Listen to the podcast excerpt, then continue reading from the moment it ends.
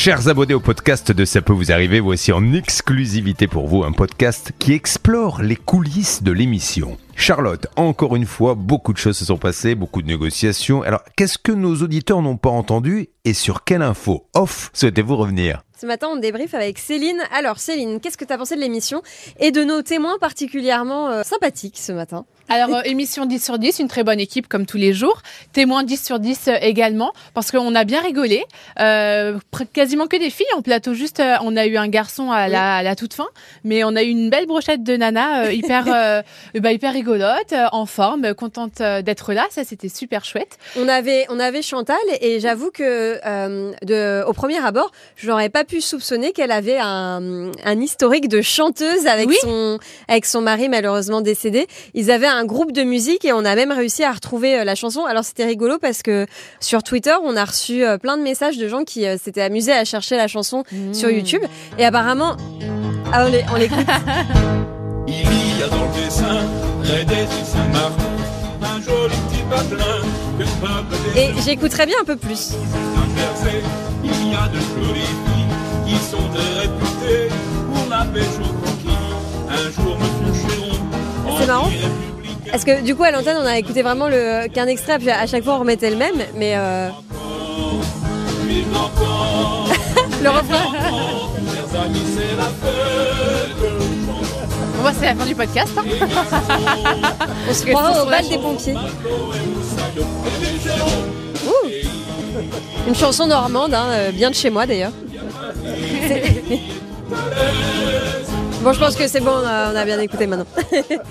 en tout cas, c'était hyper rigolo et je trouvais que c'était un joli hommage à son à son époux et elle était toute émue Chantal euh, de Oui, oui. réécouter ça donc euh, j'ai trouvé ça super chouette. J'espère qu'elle était contente de ce petit hommage euh, à son mari. Mais c'était rigolo qu'il chante comme ça. euh, Mais oui, surtout qu'en fait, on l'a appris parce que dans, dans le dossier, je crois que c'est Linda qui s'est occupée de ce dossier, la journaliste Oui. de l'équipe a indiqué qu'elle, elle jouait du piano, euh, que le témoin jouait du piano. Donc, du coup, Julien en parle à l'antenne. Et d'un coup, elle dit, bah oui, et notamment parce que j'avais un groupe, etc. Donc, en fait, on parle juste euh, d'une petite mélodie de piano à, à un groupe de musique avec, euh, à, à retrouver le, la chanson de son mari. Enfin, c'était, c'était, c'était un chouette moment. Voilà, c'est du direct, quoi. C'est ça. Et on avait aussi Mélanie. Alors Mélanie, elle était là pour sa maman avec ce problème de, de mutuelle euh, prélevée deux fois. Et euh, sa maman, on le savait pas au début, mais en fait, elle était en coulisses. Oui, elle avait peut-être peur de, de venir en plateau. Enfin, du coup, c'est la fille de 28 ans qui s'est, euh, Alors qui s'est présentée. Mais... C'était rigolo parce que j'ai cru comprendre dans leurs interactions qu'en fait à la base c'est la maman de Mélanie qui a dit à Mélanie, à Mélanie, t'y vas à ma place. euh, euh, moi j'ai trop peur, je suis trop timide, etc. Et puis finalement sa maman euh, est venue en, en plateau. On l'a appelée pour qu'elle vienne, qu'elle vienne dire bonjour à, à Julien. Et en fait elle était très très très à l'aise Oui. en fait. Bah oui, elle, elle s'est posée, euh, elle s'est installée à la, à la place de Julien sur son siège et, euh, et Et Julien elle à a réclamé un café. oui, elle a réclamé un café. Elle a dit qu'il faisait froid dans les studios et dans les couloirs. Et, et Julien, à la fin, on sentait qu'il voulait, euh, voilà, euh, bah, euh, clore euh, la conversation. On va vous raccompagner, on va vous raccompagner. Il faisait un geste de la main. euh, Mais elle, elle Allez-y, vous pouvez sortir du plateau. Et en fait, elle restait. Elle était bien. là. Je suis sûre que finalement, elle a regretté de pas euh, Oui. être euh, venue parler de son problème. Mais cela dit, sa fille Mélanie était était charmante et, et avec un métier euh, que je connaissais pas très bien, euh, comportementaliste canin. Est-ce que toi, Céline, t'as dû euh, faire appel à un comportementaliste pour ta petite pipa, ta petite chienne? Alors oui, euh, on a fait appel à, un- à une éducatrice. Ouais, on a fait deux séances avec elle parce que euh, c'est vrai que quand on a un chiot, quelque chose qu'ils ne connaissent pas, c'est le rappel. C'est-à-dire que Ah. on lui demande au chien de revenir vers nous ou de s'arrêter et on va le chercher parce que quand on fait des balades et qu'on décide de les lâcher, bah parfois ils, ils vont très très loin et on peut Ah oui. plus les récupérer. et ça c'est vrai que que ma chienne, elle avait du mal en étant petite, mais comme beaucoup de, de chiots, à nous écouter. Et donc euh, on a appris d'abord euh, avec une laisse euh, assez longue qu'on laissait traîner par terre. On lui a appris à, à pas trop s'éloigner ou alors si elle s'éloignait à revenir grâce à des croquettes, grâce à tout ce qu'a expliqué la, la demoiselle en plateau. Vraiment éducation positive pour pas stresser le chien et lui faire comprendre que voilà, on est son maître, il faut nous écouter, mais que ça se passe dans la bienveillance. et ça, et ça a marché. Alors, grâce à l'éducatrice, maintenant, Pipa répond au rappel? Exactement. Ça veut dire que maintenant on peut faire des balades euh, forêt. Euh, et euh, en fait si je dis stop, elle s'arrête et je peux aller la récupérer sans qu'elle euh, aille de l'autre côté. Et, et, franchement, ça nous a beaucoup servi. Euh, juste deux séances et, et c'était bon, quoi. C'est rigolo parce que tu as ramené il y a quelques jours euh, Pipa au bureau. Alors ça, c'est Oui. vraiment une coulisse de chez coulisses. Là, vous êtes les seuls à le savoir, les amis, mais Céline a ramené Pipa au bureau. Et, et Pipa, la petite chienne Shiba Inu, était toute timide. Ouais. Et cette- ça contrastait clairement avec euh, ce que j'avais vu sur ton compte Instagram d'une Pipa complètement faux folle dans les couloirs euh, de ton immeuble à courir partout dans tous les sens. Exactement. Et là, elle, elle se cachait derrière toi. C'était trop mignon.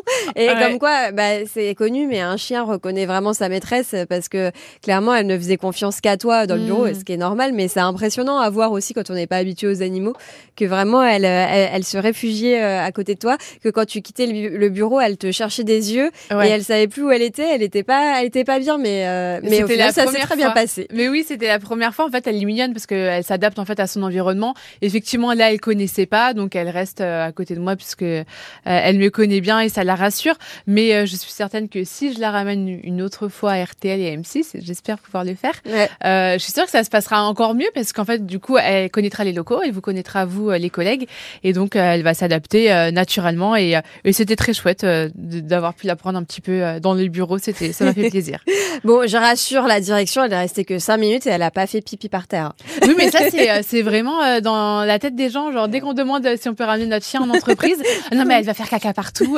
Alors non, parce que chez moi, elle ne fait pas caca partout. Bah en fait, euh, elle- voilà, Elle sait se tenir. Elle sait se tenir, elle fait ça dehors. Enfin bon, euh, comme, euh, comme une personne normale, comme un humain presque, en fait. hein. on, on- on sait se tenir, quoi. Un chien bien éduqué, bah ouais. Juste pour revenir au cas de Mélanie, il y a eu une petite nouveauté qui s'est passée là juste avant l'enregistrement du podcast et juste après la fin du, du direct. A priori, SPV, la mutuelle qui avait prélevé deux fois, devrait régler le problème. C'est Oui. en bonne voie en tout cas. Oui, alors ça allait très très rapidement. On pensait devoir euh, relancer cet après-midi, et en fait, euh, Alain, le rédacteur en chef de l'émission, vient de m'appeler juste avant le, le podcast pour me dire, écoute, euh, euh, finalement, euh, la mutuelle a contacté l'équipe, a contacté David Buron, l'un des enquêteurs de l'émission. Ils ont entendu l'émission sur RTL, donc en fait, on va être en lien avec le directeur, qui sera certainement en ligne avec nous demain matin pendant l'émission. Donc voilà, un problème quasiment réglé en, en même pas une matinée, quoi. Chouette. Bah, en tout cas, c'était une petite exclue. Alors évidemment, on s'avance pas trop pour l'instant tant qu'il n'y a pas le virement sur le compte de la maman de Mélanie, c'est pas réglé. Mais en tout cas, c'est en très bonne voie. Donc euh, vivement demain qu'on en sache plus. Donc restez à l'écoute de CPVA. Charlotte, il faut que j'y aille parce que j'ai un rendez-vous euh, à la cantine. Ah. Bah, euh, disons, c'est quoi ça Xavier Kassovic a voulu euh, se rebeller, a ajouté sa petite note dans le podcast. Parce qu'en fait, on a faim avec Stan, euh, le chef d'édition. Pendant toute l'émission, on a faim. On a faim. Quand est-ce que ça vrai termine? J'ai faim. Donc là, bon, fin d'émission, fin du podcast, on va aller manger. Allez, let's go à la cantine. Salut, à demain.